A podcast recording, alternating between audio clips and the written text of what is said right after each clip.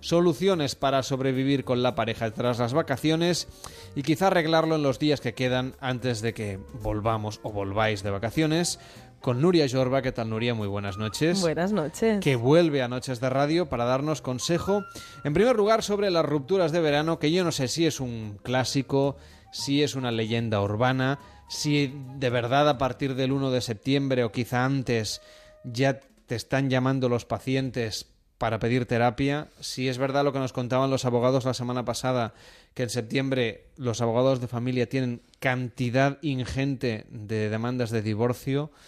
¿Llegaremos a las Navidades con pareja? A ver, eh, yo entiendo a ser muy optimista, pero hoy, aparte de mi resfriado, que ya me escucharán la voz diferente, eh, intentaré ser un poco o seré un poco pesimista. No, hombre, no. Va, ya, ya daré el toque... realista. Realista, venga. Vamos a dejarlo en realista. Eh, ¿Qué pasa? Sí que es cierto, mira, yo empecé a trabajar el lunes y ya tenía lo que digo yo, visitas para ayer, ¿no? Sobre todo parejas que están alarmadas y que tienen muchos conflictos. ¿Por qué ocurre eso? Sí que es cierto que lo que decía un oyente de no hay estación del año, ¿no? Pero en verano lo que pasa es que nos encontramos con la realidad. Es decir, durante el año estamos trabajo, obligaciones, rutinas, niños, para arriba, para abajo, que no tenemos tiempo ni de pensar. Y en verano miramos a la persona que tenemos delante y qué nos está haciendo sentir. Y es cuando entra el periodo de reflexión, que hace que pues vayamos y bueno, pensando si nos vale la pena, analizando, poniendo en una balanza si tiramos para adelante o no.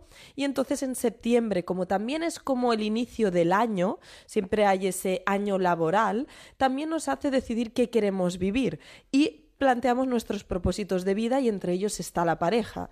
Y entonces si la balanza se decanta para el no es cuando decidimos la ruptura. En el fondo, durante todo el año hay muchas rupturas, pero eso dice que en septiembre son el 33% de ellas. O sea que es bastante en comparación al resto del año. Así que podríamos decir que aparte de verano también tenemos navidades, que son los dos momentos en los que tenemos más fiesta y podemos reflexionar y analizar y conectar más con esa relación si funciona o no. Y eso que las navidades son unos tiempos mágicos. Exacto, pero ¿qué pasa con las expectativas que antes comentabas, ¿no? Que también nos hacemos muchas, eh, creemos que todo va solo, que eso siempre yo lo critico, de que se tiene que trabajar y decir que se tiene que trabajar en una relación hay mucha gente que me pone la alarma roja, cuando es un aspecto más que nos puede encantar, pero tenemos que poner de nuestra parte y si todo eso no lo hemos hecho, pues en verano sale el resultado y a veces es negativo. Bueno, por ejemplo, tenemos las rupturas en verano, como comentábamos. Hoy estamos a 24 de agosto. Estamos a tiempo de arreglarlo con la pareja antes de que llegue la normalidad de, en fin, del, de después de las vacaciones. Es verdad que el verano se alargará hasta el mes de octubre sí. con el cambio de estación, pero ya emocionalmente estamos, estamos ya de vuelta. Sí, eh, a ver, claro, eh, cada caso es un mundo y por supuesto que aquí me pueden poner muchos peros y muchas excepciones, pero yo siempre digo que hay una serie de preguntas. Es decir, hay una serie de preguntas que nos podemos hacer para saber si podemos resolver esa relación o no. Se dice que son cinco preguntas que toda persona que tenga dudas se tiene que hacer antes de si decidimos salvarlo o no, porque lo primero que tenemos que saber es si tenemos ganas de luchar por eso, porque sin ganas no llegamos a ningún sitio. Entonces, si voy por preguntas, la primera es si ambos buscan lo mismo de una relación. Es decir, si una persona busca estabilidad y comprensión y la otra pasión y aventura, pues no vamos a conseguir nada ya la base ya es muy diferente. Después, si compartís objetivos de vida y intereses, es decir, si el proyecto de vida y lo que nos puede hacer ser compatibles es viable o no. Si estamos dispuestos a luchar para resolver problemas, es lo que comentaba antes, esta es básica. Si esperamos siempre que sea el otro, que esto lo escucho mucho en consulta. Bueno, es que el otro tampoco hace. Bueno, es que, lo que claro. escuchábamos antes de fregar los platos, ¿no? Exacto, es que esperaba de ti. No solamente espera que, que fregue los platos, sino que salga. Exacto. Que lo proponga, digamos. Que una de las cosas que siempre digo haciendo un inciso es que tenemos que aceptar a quien tenemos al lado. Y que muchas veces en, en consulta me pasa que hago la pregunta de ¿qué es lo que te molesta? Ay, es que es, es realmente es muy cansino con las bromas. ¿Qué te enamoró de él? O sea, que era muy divertido. Y, a veces nos cambia, ¿no? Cuando tenemos algo nos satura y ya no lo valoramos. Entonces también una de las primeras cosas es aceptar quién tenemos al lado. Aparte de esto, otra pregunta sería si el deterioro de la relación se debe al día a día o la falta de amor o pasión, es decir, deseo. Una cosa es fácil de solucionar, la otra es cuestionable, depende del punto que hayamos llegado. Y la última es si tu pareja te aporta más beneficios que cosas negativas. Si la balanza ya está. esto es muy frío. Sí, todo esto es racional. Estas son las primeras preguntas racionales. Si nos sale más o menos afirmativo que la pregunta más emocional es si queremos luchar por eso, es que entonces podemos ir a la guerra que digo yo e intentarlo todo. Y luchar por la relación. Exacto. Nos dice David Ruiz en Facebook, el secreto para llevarse bien tras las vacaciones es llevarse bien durante todo el año. Cierto. Parece una obviedad, pero tiene toda la razón, seguramente, ¿no? Pero muchas veces esperamos en, momentos eh, claves para que todo vaya bien. Eh, cuando nos vayamos de fin de semana y ahí ponemos las energías, cuando llegue verano, cuando en vez de decir, ¿y por qué no el día a día? Cuando sea nuestra noche de bodas de, de un año de casados. ¿Por qué siempre en esos momentos y no en hoy? Ya y siempre hay el mañana, mañana, que el mañana nunca llega. Entonces, yo siempre digo que es el día a día y el día a día no lo valoramos y creemos cuando tenemos algo que siempre lo tenemos ahí. Yo siempre lo digo esto. Y entonces cuando lo perdemos es cuando abrimos los ojos y vemos todo lo que podríamos haber hecho. Entonces, estamos a tiempo, como decíamos, de reconducir las cosas, pero aún así sigue habiendo muchas eh, rupturas en esta época del año tras las vacaciones. ¿Qué es lo que hace que la gente tome esta decisión. A veces seguramente es, como nos decías, que la relación ya no funcionaba bien y el verano lo ha constatado, lo ha puesto negro sobre blanco, ¿no? Claro, aquí hay muchos temas que pueden salir y, vuelvo a repetir que cada caso es un mundo, porque a veces se me dice, es que yo no es lo mismo, es que yo no siento eso. Bueno, hay excepciones. Una eh, puede ser el toparnos ya con la realidad, el saberlo pero no haberlo querer visto durante mucho tiempo de estoy bien, estoy bien, estoy bien, porque nos da miedo la soledad, porque supone un cambio muy grande en nuestra vida.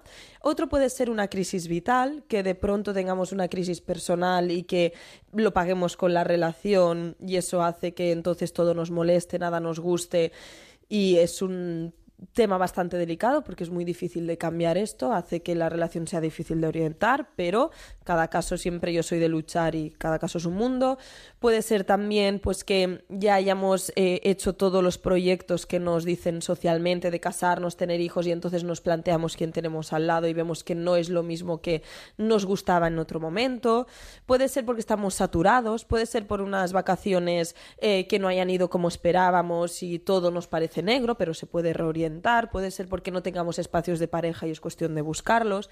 Claro, hay millones de motivos, puede ser por la familia política, que esto es un tema que podríamos estar horas. Claro, es que hay vacaciones y vacaciones, no es lo mismo irse con la pareja a un resort y eso no te garantiza tampoco el éxito, ¿eh? Pero no, pero mm, ayuda. Pero ayuda, A, irte, pues eso, a un sitio sin intimidad, con los cuñados, con las suegras y los suegros, con el día a día de rutinas y cosas que tocan hacer, con una casa que no hay a veces espacio es menos incómoda que la tuya. Sí, exacto. a veces también pasa, más que vacaciones son un martirio. Exacto, no tienes para hacer nada ni nada y siempre estás ahí que te miran con cuatro ojos.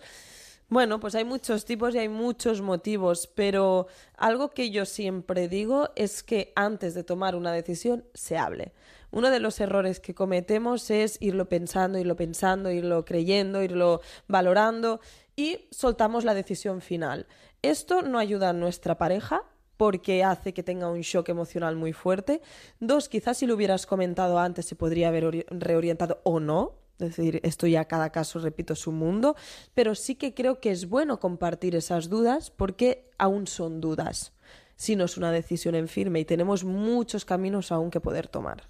Tenemos, por lo tanto, muchas cosas que podemos hacer y también identificar, por ejemplo, qué es lo que hace que una pareja funcione, porque todo el mundo se fija, ¿no? esto también es muy del verano, del verano porque compartimos más tiempo social, ¿no? Que la gente a veces tiende a fijarse en, mira qué bien les va a fulanito y a fulanita, a esta pareja que todo les va maravilloso, cómo se entienden, cómo tal, no discuten, ¿no? Pero vemos una realidad que a veces no se corresponde con lo que luego pasa entre esos miembros de la pareja. Claro, hay que tener, para mí es muy presente de que las comparaciones son odiosas, tendemos a hacerlo siempre y encima comparamos con una parte de la realidad. Y yo puedo siempre decir que yo en mi consulta en la sala de espera a veces eh, se oyen carcajadas y riéndose y jiji jaja y resulta que después en consulta cambia la cara y cambia todo. Entonces es una sociedad que aparentamos mucho y eso hace que a veces eh, tomamos referencias que no toquen. Lo que decías de la que, hace que la pareja funcione, esto podríamos añadir 50.500 cosas más, pero yo siempre digo que es como una mesa que tiene cuatro patas y que cada pata es una cosa para que ésta se sostenga. Si una falla, tenemos, podemos ir aguantando, pero tenemos riesgos. Si dos fallan, nos caemos. Entonces, la primera, obvia, es la confianza. Esta la necesitamos porque si no, si hay celos, si hay inseguridad, también puede ser autoinseguridad, es decir, que no nos lo produzca la pareja tarde o temprano, van a haber reproches, se va a deteriorar la relación y es difícil que se mantenga esa unión. En segundo lugar, sé que es muy amplio este tema, pero poder ser tú mismo. Esto parece muy fácil, pero es muy complejo. Em, es el punto de que nuestra pareja nos permita ser quien somos, nos potencie, le gustemos con nuestros defectos y nuestras cosas buenas, que también nosotros admiremos a nuestra pareja, porque si ya empezamos o tenemos una relación que no admiramos, que todo nos molesta y que no nos gusta como es, tenemos un problema importante. Entonces, tercer punto y uno de los claves, intimidad. Intimidad, em, hay muchos tipos. Yo hablo siempre de cuatro. La física, que es contacto, besos, abrazos, no tiene por qué ser sexual, que también, pero cuando esta se pierde es que algo está fallando importante. Luego la emocional, que expresemos, que conectemos, que, que, que haya complicidad y podamos decir cualquier locura y que no se nos juzgue la intelectual, que podamos compartir toda esa parte más mental de ideologías, de temas, porque esto es lo que a la larga más se mantiene. Y actividades compartidas, que haya ese punto de novedad, ese punto de, chispa, ese punto de hacer cosas juntas, de proyectos.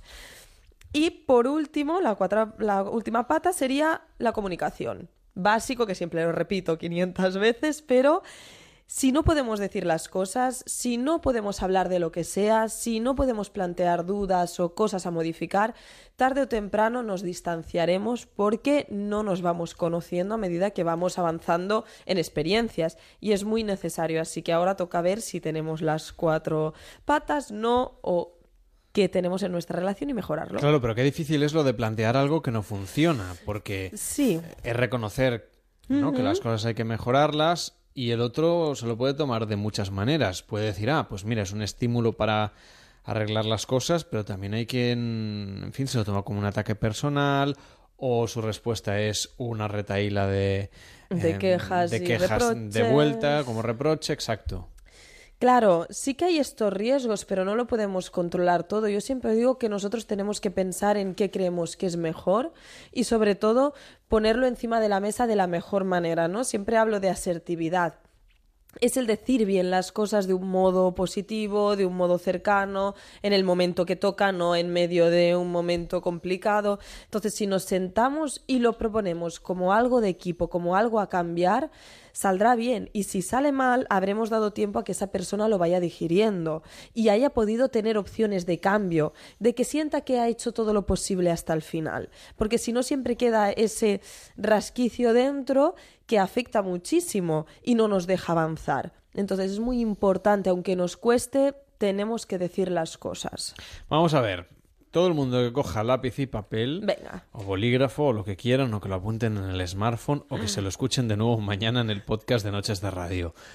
Cosas que hacer, digamos, promesas que nos podríamos hacer a nosotros mismos como pareja para que la cosa se mantenga viva durante el próximo curso que empieza ya la semana que viene para muchas personas.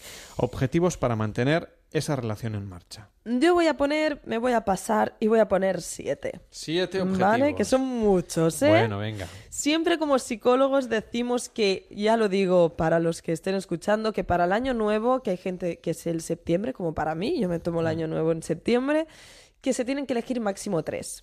Así que yo pongo siete, pero que cada uno analice cuál cree que tiene que coger.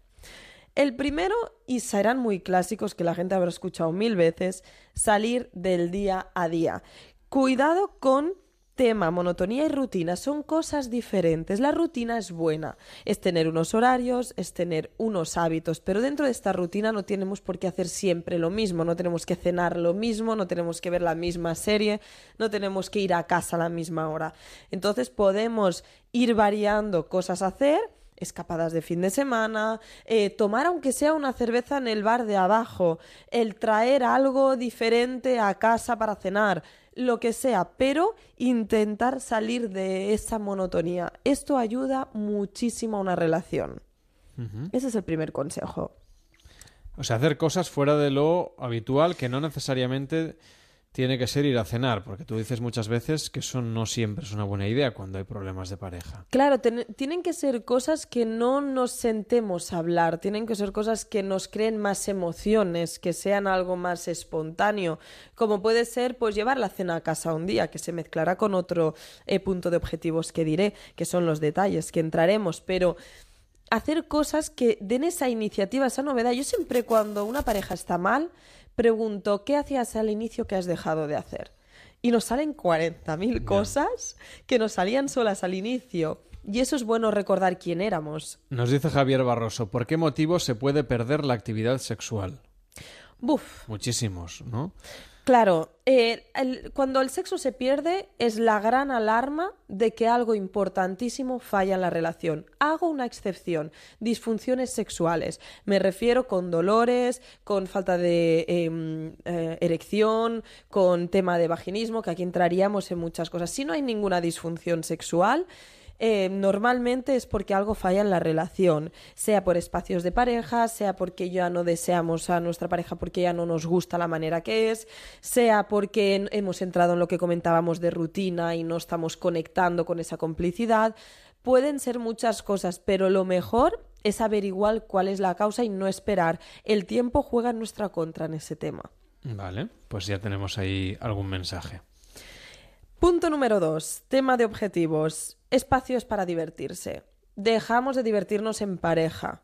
¿Y esto qué ocurre? Que esperamos que surja solo en verano y si no nos hemos divertido durante todo el año, es que no nos sale, nos sentimos raros. Entonces es muy importante que yo siempre doy un consejo en terapia que es cada semana cada uno se encarga, es decir, una semana uno, otra semana al otro, de buscar alguna tontería. ¿Qué puede ser jugar al parchís en casa?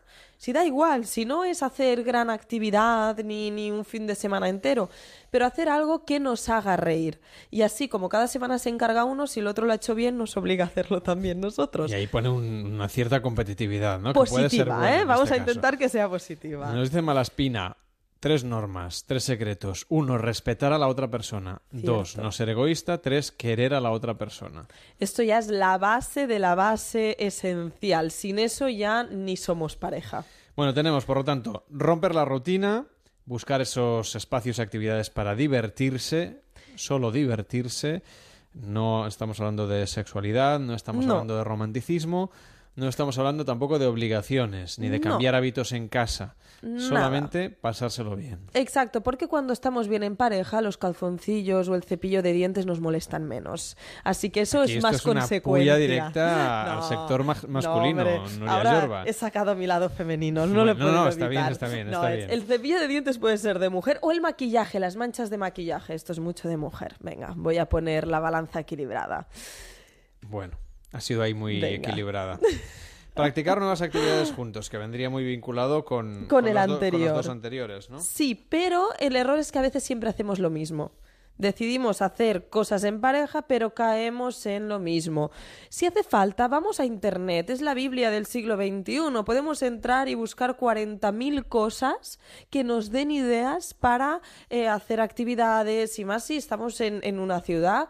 Eh, es perfecto. Tenemos 40.000 ideas que pueden usarse y, además a veces de media horita, si no tienen que ser cosas largas, no hay excusa en este caso.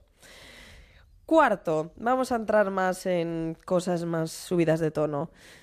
Intentar ser creativos en la cama para mantener la chispa y la parte picante en la relación. esto en cada pareja significa algo diferente. No significa que todos tengamos que hacer, eh, yo qué sé, eh, practicar... em, eh, el, yo qué Cinco sé, posturas del las, Kama Sutra. Las posturas, o el sadomaso que ahora se lleva tanto, o ir a un sex shop. No hace falta. Es, pues, quizá mejorar la frecuencia, quizá mejorar la seducción, quizá hacerlo en horas distintas. Cada pareja seguro que tiene que cambiar algo. Y eso es importante dedicarle un tiempo y un espacio, porque es la mayor complicidad que podemos tener y es lo único que nos diferencia del resto de las personas. Es la única unión que tenemos que no hacemos con nadie más. Así que la sexualidad no se puede olvidar. Pues tenemos por ahí esos nuevos eh, comentarios y mensajes que nos llegan vía redes sociales y también, evidentemente, cualquier duda que tengáis, 93 343 54 50. Digamos, la clave de todo siempre acaba siendo el hablar, hablar y hablar, esa comunicación, que se habla muchas veces, pero luego siempre es lo más complicado. Yo siempre digo que una cosa es hablar y la otra cosa es expresar. Así que una cosa es oír y la otra cosa es escuchar. ¿Vale? Son cosas muy diferentes que a veces no hablamos, simplemente pues pasamos el rato, el decir cómo nos sentimos. Yo siempre digo que tendría que haber eh, una reunión trimestral de pareja. eh, porque creo que es interesante Ah, Entre hacer los como- miembros de la pareja, ¿no? Exacto Hacer- eh, irnos a cenar. mm, ah, hubo una, una paciente que le llamó, que le voy a copiar el título, que fue la Asamblea del Amor. Le pusieron este título, me hizo mucha, mucha gracia, ¿no? Para darle un punto divertido. Y decían, pues, esto, que cada trimestre sentarse a decir, bueno, que nos ha gustado, que queremos mejorar. Como echar la quiniela, ¿no? Exacto, porque si no hablamos y no nos sentamos a decir todo esto y tenemos un entorno que nos favorezca, lo vamos dejando pasar. Entonces, saber que vamos a ser criticados, saber que nos van a decir cosas que no nos gusta es muy diferente que no que te cojan desprevenido. Así que analizar la relación siempre va bien. Muy bien, pues ya tenemos eso, que tenemos que cuadrar el balance al menos una vez cada trimestre, como pasa con las empresas. Exacto. Luego tú también nos recomiendas que nos cuidemos individualmente, más allá de la pareja, que eso también ayuda a que la relación de pareja funcione mejor, Nuria. algo que nos olvidamos siempre. Es decir, y yo siempre digo que tener autoestima, sentirte bien contigo mismo, te da ánimos para hacer cualquier cosa. Entonces, la tendencia en cuando tenemos pareja es olvidarnos de nosotros mismos. ¿Cuánta gente habrá escuchado de tiene pareja y se olvida de sus amigos, tiene pareja y deja de salir, deja de hacer ejercicio, deja de 40.000 cosas. No es incompatible, al contrario, es necesario mantenerlo, porque así también nutrimos la relación, porque estaremos mejor. Entonces tenemos que cuidarnos, estamos a punto de llegar a septiembre, ya sabemos tema gimnasios y todas las historias varias. También puede ser cuidarnos intelectualmente, apuntarnos a inglés y lo típico de cada año. Qué aburrido. Vale, sí, es lo, es lo clásico, Casi pero... mejor, le- casi mejor leer un libro y Sí, así luego sí. le cuentas a tu pareja qué te ha parecido, ¿no? Exacto, ver alguna serie en inglés si queremos cambiar algo, pequeñas estás ahí muy cosas. con el Yo el inglés. aquí, yo creo que en España cada minuto. sí tenemos que mejorar, es un reto que tenemos pendiente entre todos. Entonces, algo que nos ayude a sentirnos mejor y a dedicarnos a nosotros mismos y así también echamos de menos a la pareja. Una idea que me ha gustado mucho, yo la propongo mucho Lo de las vacaciones por separado. Siempre lo digo, una semana al año, estar separados, echar de menos, poder contar cosas nuevas, volver a renovar ese mm, ¿qué haría sin ti? Esto es muy necesario y muy básico, sean vacaciones o sea la idea que más nos guste. Bueno, ahora los deberes los tienen los oyentes. Sí, ahora hay que decidir por qué empezamos. Hemos y- dado las claves y, bueno, claro, en el tiempo que nos da la radio, que siempre es poco, pero yo espero que hayamos ayudado a mucha gente. Ojalá. Gracias, Nuria, por haber estado otro verano más en Noches de Radio. Feliz invierno. Y Ahí hasta- vamos. Y hasta la próxima. Hasta la próxima. ¿Tú de todos estos tienes muchos deberes que, que hacer? a partir de Sí, yo, yo me también, ¿no? pongo Te a la guerra rápido. siempre. El inglés, ¿no? Sí, el inglés El pendiente. inglés, bueno. Siempre está, el inglés siempre está pendiente. Bueno, hombre, pues nada, te dejaremos a un luchar. ratito. Bueno, llegamos a las dos, la una en Canarias. Nos